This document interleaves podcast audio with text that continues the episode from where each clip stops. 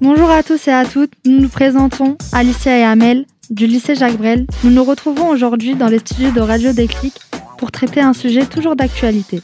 Je dirais même un débat sans fin, qui est les inégalités hommes-femmes. Au sommaire, de nombreux invités qui vont traiter de différentes manières le sujet, avec des micro-trottoirs, un questionnaire et même la présentation d'un film. Toute inégalité a une origine, celle des hommes-femmes existe depuis très longtemps et dans quasiment tous les pays du monde. Le mouvement d'égalisation des droits entre les hommes et les femmes est assez récent. Il s'est généralisé dans les années 60. En France, les femmes ont longtemps eu un statut juridique inférieur à celui des hommes. À travers cette émission, nous allons vous mettre en avant les stéréotypes associés aux hommes et aux femmes de plusieurs manières assez particulières, en prenant en compte l'avis d'autres citoyens de tout genre et tout âge. D'ailleurs, Amel, tu savais que les hommes gagnent 19,2% de plus que les femmes? Mais non, tu blagues C'est tellement injuste. Et toi, tu savais que même à la retraite, les femmes gagnent moins que les hommes? C'est pas possible. Jusqu'à la fin de nos jours, les inégalités existent. Les femmes occupent seulement 36% du temps à l'antenne. Aberrant. Et dire qu'aujourd'hui, on fait partie de ces 36%. Bonjour, Kylian et Mamadou. Vous allez nous présenter les films Les Footeuses Bonjour Amel. Alors déjà, j'ai une petite question. Est-ce qu'il y a déjà quelqu'un qui l'a vu le film? Non. Oui, moi, euh, je l'ai déjà vu, le film. Euh, déjà, c'est un documentaire au sujet du foot féminin. Et je l'ai trouvé très intéressant dans le sens où il est basé que sur le foot féminin pour les mettre en avant. Parce que dans le foot, euh, quand on entend foot, c'est plus pour les hommes. Alors que là, ce documentaire, il a pour but de mettre en avant les filles qui veulent s'inscrire au foot. Comme ça, elles ont moins de pression à se mettre et éviter tous les stéréotypes qui peuvent les atteindre. Comme moi, Fidi l'a dit, les filles cherchent à, s'intégrer dans le foot, dans la société. Ce documentaire sur le football féminin a été produit par Yard pour Nike. On entend souvent dire qu'il y a une différence entre le football masculin et le football féminin. C'est pour combattre ces préjugés que le documentaire Footeuse a été réalisé. Le film se concentre sur ces personnalités. Inès, Imen, Assa ou encore Susanna, toutes joueuses du football, qu'elles soient jeunes, amatrices, professionnelles ou artistes, elles cherchent à casser cette idée gravée dans la société. Le film ambitionne également de donner confiance aux plus jeunes qui souhaitent se lancer dans le monde du football. Nous allons écouter l'extrait du film Footeuse. Franchement, il y a vraiment une inégalité entre l'homme et la femme dans le monde du football. C'est vraiment un truc. C'est pas une Bah si, parce que vous vous vous minimalisez les chances des filles de pouvoir s'imposer dans le football. Excuse-moi, je suis en train de parler. Au jour d'aujourd'hui, l'équipe euh, de France masculine, elle a exactement le même rôle que l'équipe de France féminine. C'est de représenter la France, par exemple, voilà, pendant la Coupe du Monde les deux équipes, vous Il y a une différence de niveau entre le football masculin et féminin. Je suis désolé. Oui, oui. Il y a une différence de niveau. Masculin, c'est masculin est dix fois plus dur. Mais alors chez les filles, c'est le foot normal. Oui, le foot normal, il n'y a pas de souci. Il n'y a pas de souci. Maintenant, il y a aussi une différence, c'est que vous êtes plus des chuchotes que nous. Ça, on peut pas dire le contraire. Non, non ça on peut pas dire le contraire. Non, voilà, non mais c'est non mais c'est pas grave. Maintenant, maintenant, nous ce qu'on aimerait, c'est que vous, vous nous poussiez un peu vers le haut aussi. Il n'y a pas, il a pas de sport féminin, il n'y a pas de sport masculin. On doit vous soutenir comme vous devez nous soutenir. Non, non mais c'est vrai. Dans le monde du football, il y a peut-être les filles et les garçons, mais en fait, on est tous des des, des, des personnes qui jouent au foot en fait. Donc à la fin, on est juste une famille on va le dire. Non Vraiment, je valide. Non, je valide en vrai ce qu'elle dit parce que là, là, je rien à dire. Dans cet extrait, on a pu entendre une neigeuse du Red Star débattre avec quelques garçons au niveau d'un City Stade et elle leur demande un peu de les soutenir. Et maintenant, on va laisser place au quiz de Moafid et Mounir. Bonjour, avec euh, Moafid, on a décidé de travailler sur le foot féminin pour voir euh, si les gens s'y intéressent euh, autant que le foot masculin. Et à travers cette idée, nous avons mis en place un petit quiz pour voir les inégalités présentes dans le foot entre les hommes et les femmes. Je vais poser la première question à toi Malik. Est-ce que tu connais au moins le nom de trois footballeuses célèbres au niveau mondial? Ouais, selon mes connaissances, je connais hum, Eugénie Le Sommer, donc attaquante euh, de l'équipe de France. Morgane Rapinoe, euh, grande joueuse des États-Unis. Et puis euh, une jeune joueuse également de l'équipe de France, Delphine Cascarino. Moi, je connais Saikina Karchaoui de l'équipe de France. Alors, on va poursuivre avec les autres questions. Euh, à votre avis, quel est le salaire mensuel moyen des joueuses de l'équipe de France de foot féminin en 2020 Réponse A, 3 000 euros. Réponse B, 5 000 euros. Réponse C, 6 000 euros. Réponse B, 5 000 euros. Oui, c'est ça. Si on compare par rapport au salaire mensuel des hommes de l'équipe de France, il est 100 fois au-dessus. Donc, euh, on va passer à la troisième question. Dans les clubs de foot en France, quel est le nombre de filles inscrites euh, selon vous? Réponse A, 180 000. Réponse B, 250 000. Réponse C, 350. Réponse A. Réponse C. Il y a débat. Il y a Réponse B. réponse B. Non, le, le bon chiffre, c'est Amel qui l'a, c'est 180 000. Et à votre avis, c'est combien de fois euh, inférieur à celui euh, de- du foot masculin? 10. 100 100 Ouais. Ah, c'est trop 100. T'abuses 50. toi aussi. 60 80 Non, le chiffre, il est de 2 millions pour les hommes. Donc c'est combien de fois supérieur? C'est 10 fois. 10 fois presque. Ouais, c'est ce que j'ai dit. C'est énorme. Dans lequel de ces deux pays le foot est interdit aux femmes? Réponse A, l'Iran. Réponse B, la Libye. L'Iran, je pense, moi, fit. Oui, c'est ça. Donc, euh, je vais poser l'avant-dernière question. À votre avis, quelle est la joueuse de foot la mieux payée au monde? Samantha Maker, une joueuse de Chelsea qui est australienne, Alex Morgan ou Megan Rapinoe? Euh, Vas-y, Amel, essaye de répondre. Réponse C. Réponse C, Non, réponse A, je pense. réponse A. Ouais, la joueuse de Chelsea. Abdou. Réponse B. Moi, je pense que c'est la 1. Ouais, c'est la 1, c'est Samantha Maker, la joueuse australienne. Connaissez-vous un couple de footballeurs? Non. Aucun Aucun. Aucun. Alors, je donne un indice. euh, un joueur du Bayern Munich, jeune. Euh, Davis, Oui, c'est ça. mais je connais pas sa femme. Euh, sa femme, c'est une joueuse du PSG. C'est un couple canadien, donc euh, les deux sont professionnels. Apparemment, personne connaît ce couple. Donc, euh, l'homme, c'est Alfonso Davis, joueur canadien qui joue au Bayern Munich. Et sa femme, c'est Jordine Huitema. C'est aussi une Canadienne et elle joue au PSG. Donc, euh, merci euh, d'avoir euh, répondu aux questions Et je vous recommande de vous intéresser au foot féminin, ce serait bien. et ne pas euh, s'arrêter aux préjugés. Radio Déclic.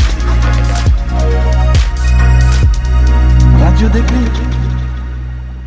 On continue avec Yacine, Amel et Alicia sur la tenue vestimentaire de certaines femmes. Et aujourd'hui, nous allons parler des inégalités dans les tenues vestimentaires. On en a beaucoup parlé cette année. Par exemple, le 14 septembre, dans certains lycées, des centaines de filles ont lancé un mouvement pour dire stop aux discriminations sexistes. Ce mouvement nous rappelle la journée de la jupe de 2006. En effet, ce mouvement a été créé pour soutenir les femmes à s'habiller en jupe, croc-top, etc. Il y a eu aussi dans certains établissements des polémiques sur la tenue des femmes. Certaines filles avaient l'interdiction de rentrer au lycée avec une jupe dite trop courte. Et la raison de cette interdiction serait que cela déconcentre les garçons. Pour vous donner un exemple, dans le règlement intérieur du lycée Jacques Brel, il est dit qu'on est libre de s'habiller, de se présenter et de se comporter comme on le souhaite, selon nos goûts, dans la, limite de la décence et du savoir-vivre. Mais donc, qu'est-ce qu'une tenue correcte? Et on a donc fait un micro-trottoir sur la tenue des femmes et on a enregistré quelques témoignages, que ce soit les femmes, les hommes et même un proviseur d'un lycée. Donc tout d'abord, on va écouter les témoignages des femmes sur leur tenue par rapport aux réflexions des hommes. Avez-vous déjà subi des réflexions négatives ou du harcèlement dû à votre tenue Oui, plusieurs fois. Pouvez-vous nous raconter une Donc une fois j'étais dans la rue, il y a un jeune homme qui m'a parlé, je n'ai pas voulu accepter ses avances, il m'a dit mot pour mot, au lieu de faire la meuf qui veut pas me parler, va cacher ton nombril. Bonjour, je suis une élève de 1G1 et nous animons une radio sur le sujet des différentes inégalités des femmes. Nous avons une question à vous poser.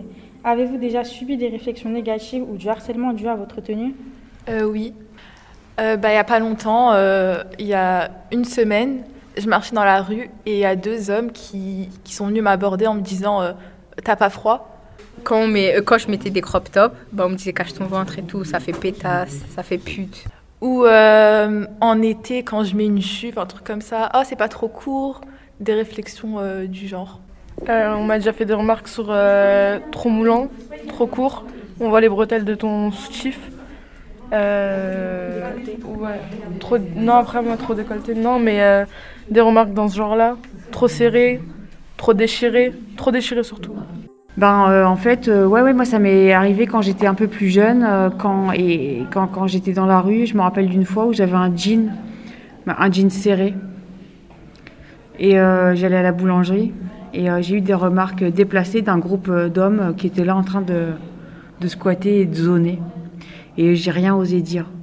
Et c'est ça qui me rend encore plus euh, furieuse, c'est que j'ai rien osé dire. Alors, je repense à une anecdote euh, qui m'est arrivée cet été par rapport aux vêtements de ma moitié, que je trouvais un petit peu, euh, un peu trop court, un peu trop court, et donc pour l'embêter, pour l'embêter, je le sifflais dans la rue quand il marchait avec moi, ne pouvant lui demander de changer sa tenue parce qu'il était libre de s'habiller comme il l'entendait. En fait, donc je le sifflais et euh, je l'insultais. Et euh, donc euh, très gentiment, hein, devant moi, je lui disais euh, paix Et je me suis rendu compte après coup, en fait, en en discutant derrière, que en fait, on ne trouvait même pas un nom pour insulter, parce que mon but, bien évidemment, était à ce moment-là, sans, en me rendant compte gentiment quand même, de, de l'insulter et de la mener à changer ses vêtements. On a l'habitude d'insulter euh, les femmes et de les recadrer sur les vêtements quand ils ne nous plaisent pas, quand ils sont trop courts, trop sexy, euh, trop vulgaires, trop en fait par rapport à notre bien sûr notre subjectivité, et que le terme n'existait pas chez les hommes, donc on employait un, mot féminin pour euh, l'insulter. Et donc avec du recul, je trouve ça assez, malheureux quand on a un cerveau et qu'on essaye de lutter contre les discriminations, de le faire envers la jante masculine. Voilà. Donc on a pu entendre différents témoignages, surtout un témoignage d'une professeure qui disait euh, qu'on avait des mots pour insulter les femmes, mais qu'on n'avait pas des mots pour, euh, pour insulter les hommes sans leur tenue. Donc vous, qu'est-ce que vous en pensez les filles euh, de, ce, de ce témoignage? Moi, ça m'attriste euh, d'en arriver à là. Donc euh, maintenant on va écouter les, témo- les réactions des hommes par rapport au témoignage des femmes et savoir leur avis sur la tenue des femmes. Quel est votre avis sur les discriminations que subissent les femmes en tant qu'hommes Les femmes, ils ont le droit de s'habiller comme ils veulent. Mais même si la plupart font pas exprès de s'habiller comme ça, il y a une minorité qui font exprès de s'habiller en mode chaudasse pour, euh, pour euh, attirer les garçons vers eux. Mais c'est pas un bon truc, c'est puni par la loi. On devrait punir les gens comme ça. C'est pas bien euh, de s'habiller euh, comme ça parce qu'il faut soigner son image. Mais de là, insulter euh, une fille par rapport à son accoutrement, c'est pas bien. Moi, je pense que les femmes ont le droit de faire ce qu'elles veulent. Et euh, à partir du moment où, elles ont décidé de s'habiller court, pas court, voilé, pas voilé, c'est leur libre arbitre et elles font ce qu'elles veulent. Après, euh, de là à détailler, je vois pas trop ce que je peux trop vous dire par rapport à ça, mais c'est la liberté, elle commence par là. Donc euh, qu'est-ce que vous en pensez euh, de ce témoignage? Ce que j'en pense, c'est que une femme, euh, qu'elle choisisse de, de s'habiller très courte ou de se voiler, bah, ce choix, il, il, il concerne que elle. Et, et voilà, elle doit, elle doit pas être influencée par, euh, par des, des éléments extérieurs.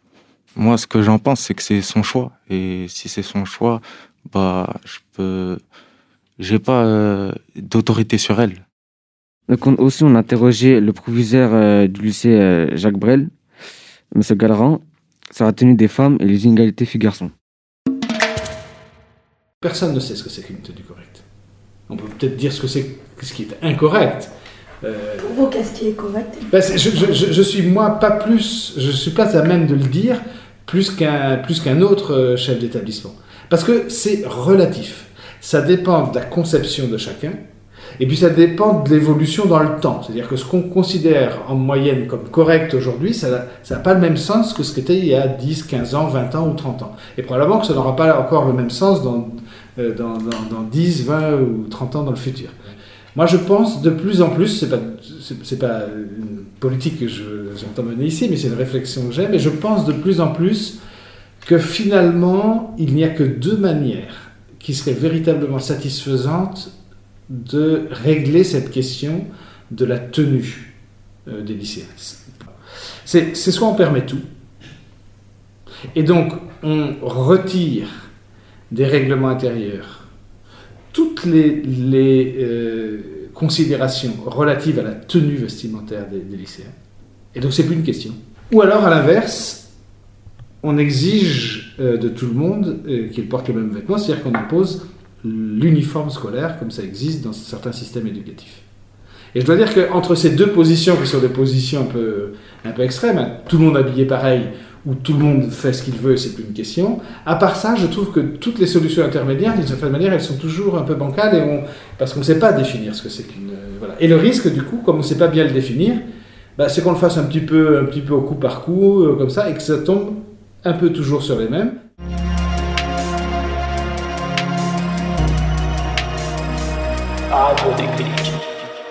Maintenant, c'est au tour de Abibatou, Melida et Fadila de nous parler des stéréotypes. Alors, nous avons décidé de parler euh, des stéréotypes entre les hommes et les femmes, car euh, ce sont des avis qui transmettent d'une génération à l'autre et euh, c'est un sujet qui concerne tout le monde. Elle permet de débloquer la mentalité et déclencher la réflexion de certains et certaines. pour cela, nous avons décidé de créer un sondage sur les stéréotypes entre les hommes et les femmes que nous avons demandé aux élèves du lycée Jacques Brel de répondre. Nous allons parler des résultats du sondage. Selon vous, une fille peut-elle venir habillée en cours comme elle le souhaite? Amel, d'après toi, combien de personnes ont répondu oui à cette question? Euh, Je dirais 43%. Pas trop. Oui, ils ont répondu 75%. La question suivante, d'après vous, un homme peut-il porter du rose? Il y a 92% qui ont répondu oui. La suite du sondage avec Abibatou. À la question 3, un homme peut-il peut être homme au foyer? À votre avis, Combien de personnes ont répondu oui? 75. Presque, 78%. Euh, Ensuite, à la question 4, selon vous, y a-t-il des métiers réservés exclusivement aux femmes? 65% ont répondu non. Ensuite, à la question 5, à votre avis, combien de personnes ont répondu non, pas du tout? 55 euh, 72%. À la question 6, d'après vous, un homme a-t-il naturellement plus d'autorité? 60% ont répondu cela dépend de la personne. À la question 7, cela vous dérangerait-il d'avoir pour supérieur une femme? 87% ont répondu non, pas du tout. Et à la question 8, pensez-vous que les hommes conduisent mieux que les femmes? 59% ont répondu non, pas du tout. D'où proviennent euh, ces résultats de ce sondage? Ils proviennent euh, des personnes du lycée. On les a interrogées et on a calculé euh, leurs réponses la suite du sondage avec Mélida. Et pour euh, la dernière question, selon vous, un adolescent et une adolescente peuvent-ils rentrer à la même heure? 80% des personnes ont répondu oui. Selon euh, les résultats nous ont choqués. On a été plutôt surpris des résultats de cette question ainsi que celle euh, du sondage en général. Nous pensons que les élèves n'ont pas été totalement francs et ont répondu seulement ce que l'on souhaitait entendre. Mais ceci n'est qu'une hypothèse. Si les élèves ont répondu de manière honnête. Ceci est plutôt encourageant car cela signifie que plus les générations avancent et plus la société devient progressiste. Radio Déclic.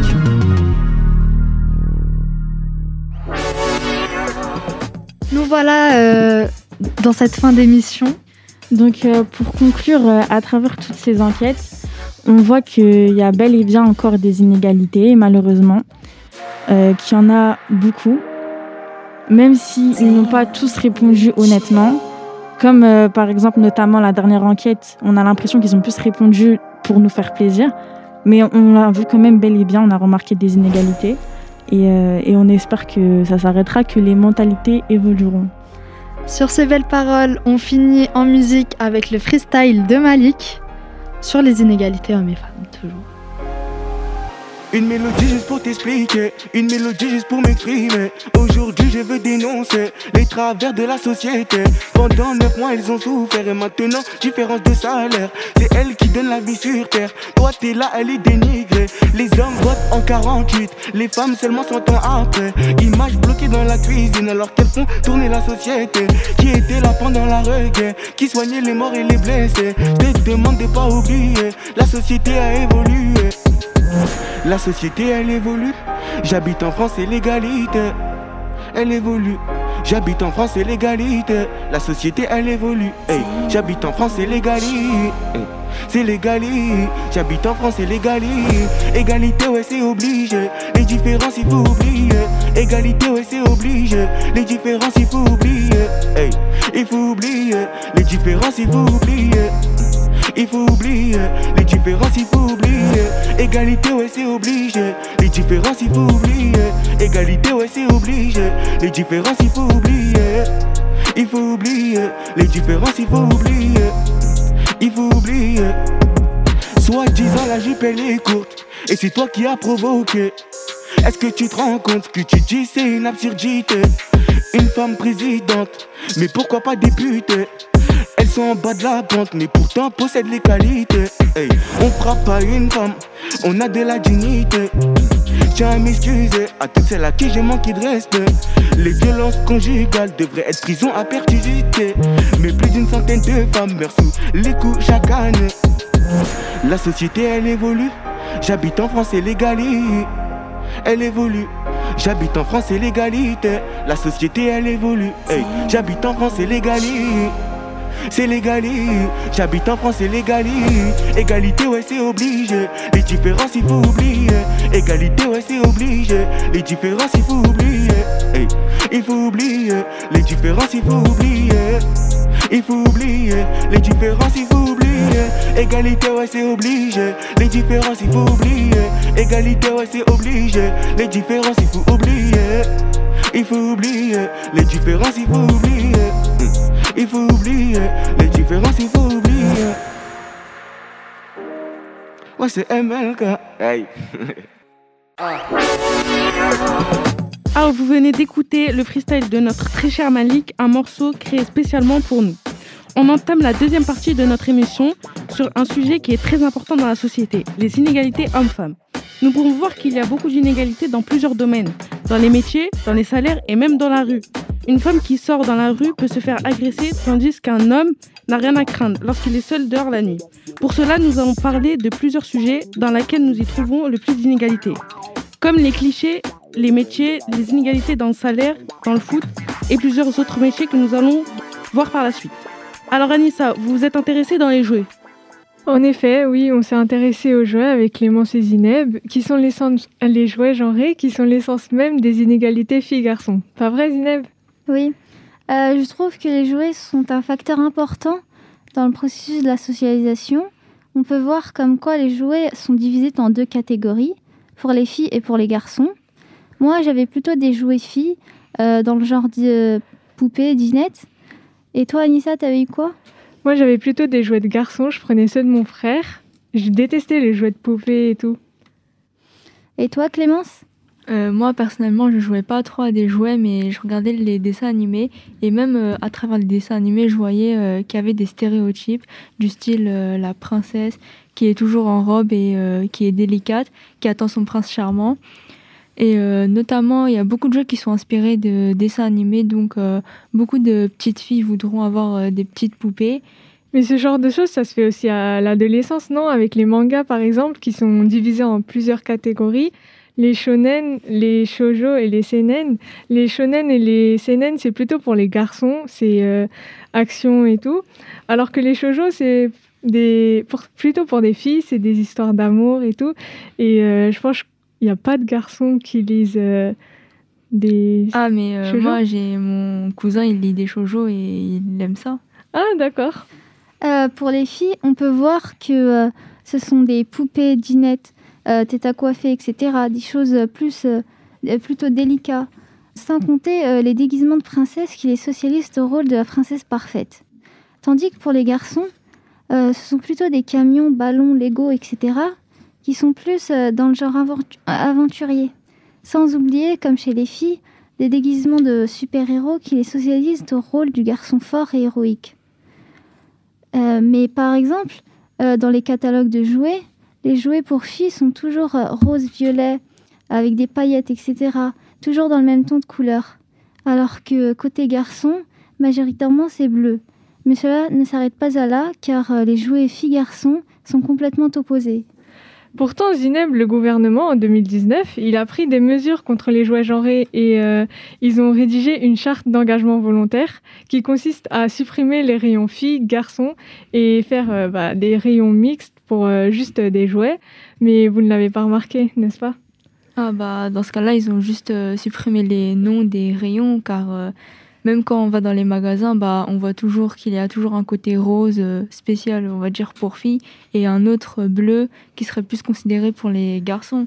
Et quand les parents ils voient ça, bah, ils achètent ce qui serait euh, le plus adapté pour leur enfant sans leur demander leur avis, ce, que, ce qui limite le choix de leur enfant. En bref, bah, il ne s'agit pas exactement d'une répartition équitable. Les opportunités ludiques euh, offertes étant à la fois plus nombreuses et euh, plus valorisante pour les garçons. En effet, bah, les garçons, ils ont plutôt des jouets scientifiques, mécaniques, et les filles, euh, c'est plutôt dans l'univers domestique, ce qui les exclut euh, bah, de tout ça. En fait, elles se projettent moins dans les carrières scientifiques et mécaniques. Voilà, donc, comme l'a dit Anissa, il y a des, des exceptions, ce n'est pas toujours le cas, comme Sherazade qui s'est plus dirigée dans un métier dit de garçon. Vous devez sûrement vous demander qui est Sherazade, donc je vous laisse euh, ma camarade vous l'expliquer. Oui, donc euh, Sherazade est une femme euh, qui pratique un métier dit d'homme. Elle est mécanicienne.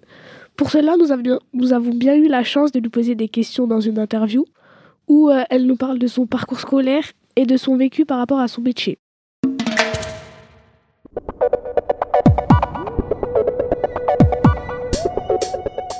Qu'est-ce qui vous a donné envie de faire ce métier alors moi, euh, je viens d'une filière générale en fait et j'aime beaucoup tout ce qui est l'atelier, donc tout ce qui est manuel. Et donc du coup, je me suis dirigée vers euh, un métier qui me correspondait. Donc au départ, j'ai fait tout ce qui était les pièces mécaniques. Et puis après, je me suis dirigée vers euh, tout ce qui était carrosserie et mécanique auto pour finir dans un centre de contrôle technique automobile. Êtes-vous à l'aise dans ce métier malgré les préjugés sur le fait que mécanicien est plus adapté pour les hommes? Alors moi, je suis toujours été à l'aise dans mon métier. c'est vrai que c'est un milieu d'hommes. Après, euh, une fois que vous avez les capacités, les compétences euh, pour faire le même métier qu'eux, il n'y a pas de raison. Euh, avez-vous un conseil à nous donner pour notre orientation concernant les femmes et les hommes? Alors moi, le seul conseil que je peux donner, c'est qu'il n'y a pas de métier femme ou homme. C'est-à-dire que si après vous aimez un métier, peu importe ce qu'on en dit, il faut s'engager dedans. Euh, c'est vraiment les compétences qui vont faire que euh, vous allez aboutir à votre métier. Et puis le métier, c'est l'épanouissement de soi. Hein. Ça veut dire qu'il ne faut pas choisir un métier parce qu'on vous dit que celui-là, il est pour les femmes plus que pour les hommes. Alors que voilà, moi j'ai été un petit peu bloquée hein, euh, quand je suis arrivée, on m'a pas accepté tout de suite. c'est un milieu vraiment que masculin. J'étais dans un lycée que masculin. Donc j'étais la première femme arrivée dans cette école-là. C'est un petit peu l'effet boule de neige. Quoi. Les gens, ils n'étaient pas préparés. Bah, ça ne m'a pas empêché de passer mes, trois ans de lycée dedans et puis avoir mon diplôme. Hein. Donc le conseil, c'est vraiment suivre votre instinct, euh, femme ou homme, peu importe. Il y a des hommes qui aiment des métiers qui sont considérés comme féminins, il y a des hommes sages-femmes, on en voit très peu. Mais pourtant, il y a des hommes qui aiment ce métier-là, comme il y a des femmes comme moi qui aiment les métiers d'atelier, euh, que ce soit de la mécanique, euh, de la construction, peu importe. Donc il ne faut pas se brider en fait. Après, par rapport à ma famille, euh, ça a été un petit peu plus dur euh, justement d'expliquer mes choix, mais j'ai une maman qui est, euh, géniale, donc du coup, elle, a accepté tout de suite de me suivre et de m'aider à faire le dossier, parce que j'étais mineure, donc il fallait bien que les parents suivent. mon papa, lui, il n'a pas trop trop suivi, mais après, par la suite, j'ai eu tous mes diplômes, donc ça s'est arrangé, on va dire, par la suite.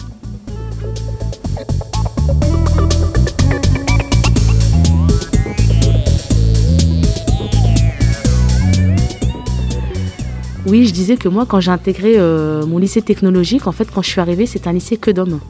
Donc, il n'y avait rien de prévu pour les femmes. On n'avait pas de toilettes, on n'avait pas de vestiaire. Euh, j'étais la première femme euh, qui arrivait dans ce milieu-là. J'ai été suivie la même année par une autre fille qui était en électrotechnique. Et du coup, on était obligé d'aller dans les salles des professeurs pour utiliser les WC. euh, pour, euh, Bon, moi, au vestiaire, au niveau du gymnase, j'allais dans le même euh, vestiaire que les hommes. hein. J'allais pas, j'allais pas me retrouver toute seule dans un vestiaire à l'autre bout du gymnase. Je voyais pas l'intérêt. Mais c'est vrai que c'était un petit peu drôle parce que quand je suis arrivée, déjà, les garçons s'attendaient pas du tout à ce qu'il y ait une fille dans leur classe. Donc c'était assez marrant. Souvent, la plupart avaient déjà redoublé, donc j'étais la plus jeune. Et en plus, j'arrivais d'une filière générale. Donc en fait, j'avais vraiment pas les atouts pour être là. Et puis au final, le premier trimestre, ça s'est super bien passé. Je pense que j'ai même eu des meilleures notes que quand j'étais en filière générale. Parce que j'aimais ce que je faisais. J'appréciais les cours, euh, euh, je me sentais à l'aise, j'étais acceptée après par la classe euh, sans problème. voilà, j'étais un peu comme la petite sœur, ils étaient un peu comme mes grands frères. Mais vraiment, c'était. c'était avec le recul, 20 ans en arrière ou 30 ans en arrière, je me dis c'était assez marrant de se dire que, que euh, l'école n'était pas adaptée, alors qu'aujourd'hui c'est une école complètement mixte, c'est le lycée Le Corbusier. Et il est complètement mixte aujourd'hui, il a complètement changé. Et quand je passe devant, ça me fait un peu sourire. Parce qu'à l'époque, je peux vous garantir que c'était 100% d'hommes à la sortie du lycée. Maintenant, c'est du 50-50, voire du 60 euh, 60-40. Donc, euh, je trouve ça super génial, quoi, de l'évolution que ça a pris. Comme quoi, ça met du temps, mais ça évolue. Si vous êtes une femme et vous voulez faire un métier dit d'homme, faites-le. Et si vous êtes un homme et vous voulez faire un métier dit femme, faites-le. Ensuite, euh, on continue avec Dylan. Donc toi, Dylan, tu t'es intéressé à une artiste. Oui, tout à fait. Je me suis intéressé à une artiste euh, pour euh, le cadre de cette émission. Avant tout, je vais faire écouter un extrait de cette artiste. La roue tourne, ton bâton il va se casser. Je surveille mes arrières, je fais même pas me lasser. Je soupire, ça fait ah là là, dis-moi qui m'empêchera de brasser. Amina, est-ce que tu connais cette artiste? Alors là, pas du tout. Tu n'as jamais entendu parler d'elle? Non, jamais. Et d'après toi, est-ce qu'elle est connue ou quelque chose du genre? Ben, non, pour moi, non. T'es sûr de ça? Ouais. Nous allons voir maintenant. L'extrait lu euh, écouté précédemment, c'est un extrait de Cindy Elishma. C'est une artiste de 25 ans. Sur la scène, elle utilise le nom de Meryl, française d'origine martiniquaise. Elle a grandi dans la ville de Saint-Esprit. Meryl a commencé ses activités musicales en 2013. L'extrait écouté précédemment, comme je viens de le dire, est, est sa chanson la plus- qui a le plus de vues sur YouTube. Elle comptabilise aujourd'hui plus de 9,6 millions de vues. Dans cette musique publiée il y a un an, elle parle principalement du fait qu'elle va de l'avant et que personne ne pourra l'empêcher de faire de l'argent, c'est-à-dire améliorer sa condition de vie. En lampade, en poche prise, si toutefois on t'est fait fausse route. En bambi, grand joker, en cassette, ici, ni en doute. Ça fait la vie arrête, mais ça t'est et puis ça qui ça ouvre tout, mais à t'es pas oublié en bagaille capitale. Je vais vous lire un extrait de cette euh, musique. Ça vrai la vie arrête, mais ça t'épée et petit sac et ça, ou fais-moi à terre. Cette artiste Meryl, euh, dans cette musique, elle chante en créole, car euh, en Martinique, euh, c'est la langue officielle avec le français. Amina, d'après toi, que veut dire euh, ce passage? Euh, je sais pas. Explique-nous. Ce passage il se traduit par euh, C'est vrai que la vie est dure, mais ça aurait pu être plus sale que ça. Tu veux me foutre à terre. Pour toi, pourquoi elle dit, elle dit ça? Elle veut montrer que c'est une femme forte? Tout à fait. Ici, Béné, c'est le titre du premier million de l'artiste Meryl, où euh, elle fait 5,5 millions de vues. Elle chante en créole, comme on vient de le dire précédemment. Elle décrit euh, ce qui l'entoure ou ce qu'elle a pu voir dans sa vie, comme de la pauvreté, des gens qui voulaient la rabaisser et du fait qu'elle a réussi à se démarquer des autres. J'ai fait le choix de prendre Meryl car c'est une artiste qui rentre parfaitement dans le sujet de cette émission de radio, les, les inégalités hommes-femmes. Dans le cas présent, nous avons ici une femme noire dans un monde d'hommes, sous-entendu le rap, qui a su s'imposer dans cet univers. Malgré cela, le nombre de femmes connues dans le rap, dans le grand public, est très très peu élevé. Merci Dylan de nous avoir montré qu'il y a même des femmes qui euh, rappent bien et même j'irais même dire qu'elles rappent mieux que certains hommes.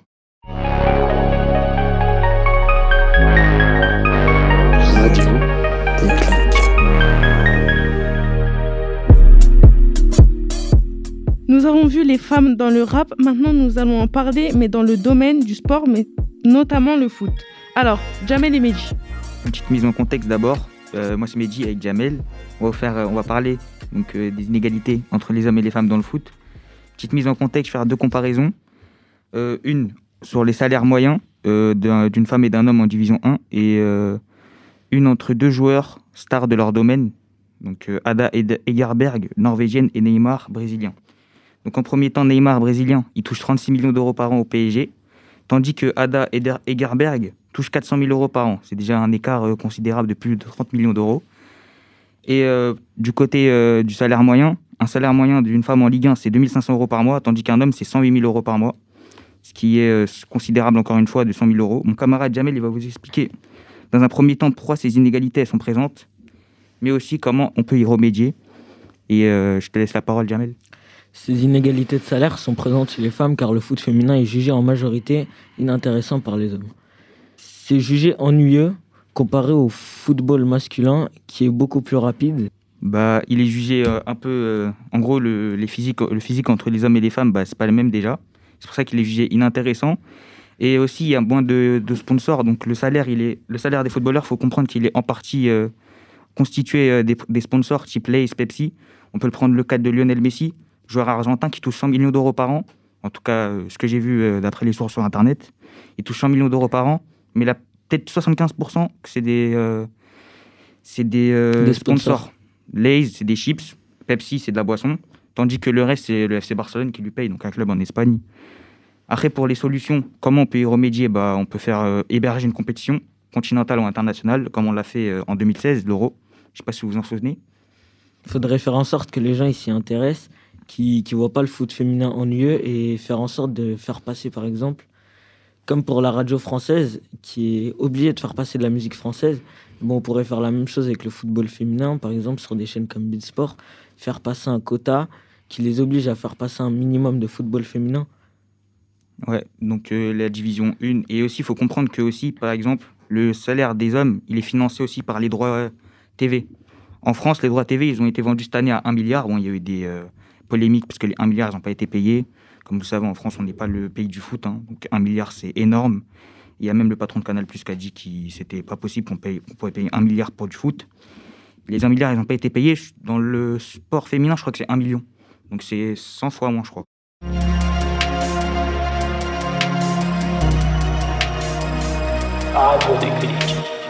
Donc euh, ici, je vais vous laisser ma- la parole à mon camarade Idriss, d'abord. En tout premier temps, d'abord Marco, puis Idriss et, euh, et puis Yacine en dernier temps. Donc merci à toi Mehdi.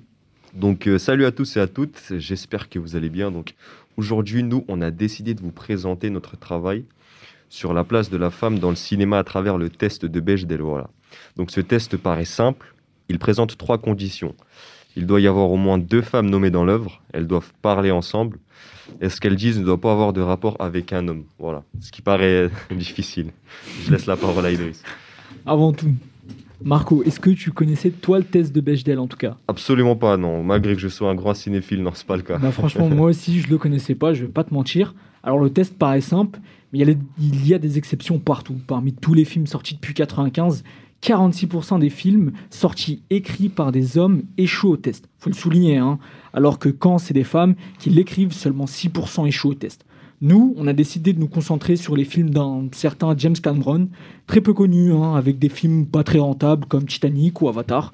Pour les moins cinéphiles, réalisateur canadien est souvent considéré comme féministe, pour qui les femmes prendraient souvent une place dans ses œuvres. Est-ce que tout ça est vrai ou c'est juste une énorme mascarade? On va décortiquer ça avec vous. Débutons avec des bonhommes bleus, Avatar, l'un des plus gros box-office au monde, 2,8 milliards de dollars. On peut quand même applaudir, mais le film sorti en 2009 échoue au test. Quelle erreur dans les dialogues entre Neytiri et sa mère, qui sont les deux seules femmes nommées qui dialoguent dans le film. Elle ne parle que de Jake, un autre bonhomme bleu, donc la troisième condition, au revoir. Le résultat paraît très étonnant étant donné la place que Neytiri a dans le film. On peut aussi euh, continuer avec Terminator. Ici, euh, le célèbre film de James Cameron passe le test. En effet, on a Sarah Connor, le personnage principal, qui parle avec son ami Ginger au début du film. Heureusement, elle parle pas que d'un homme. Euh, on a décidé de vous faire passer un petit extrait. Alors Plus belle que nous, ça n'existe pas.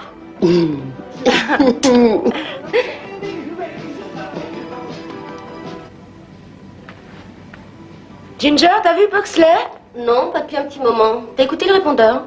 Uh-huh, Non, tu l'as pas fait? Ce résultat est plutôt logique euh, parce que le personnage principal est une femme, évidemment. Mais il y a un point à souligner, c'est que ici, l'extrait qu'on vous a présenté, c'est le seul extrait où Sarah parle avec une femme. Et ici, elles étalent leur amitié en parlant de coiffure et de beauté. Donc voilà, merci à toi Yacine. D'ailleurs, pour ceux qui n'ont pas vu Terminator, je vous invite fortement à aller le voir.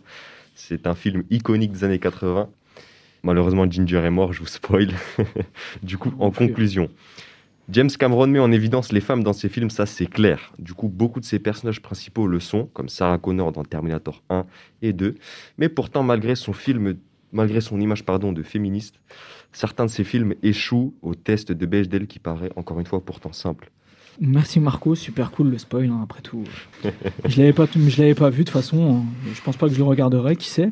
Alors, attaquons maintenant les Disney. Tout le monde va y passer, ne vous inquiétez pas. Disney, qui nous a quasiment tous accompagnés dans notre tendre enfance, que ce soit les petits ou les grands, à travers des films magiques et formidables, a une grande partie de ces films qui ont pour personnage principal une femme ou des princesses.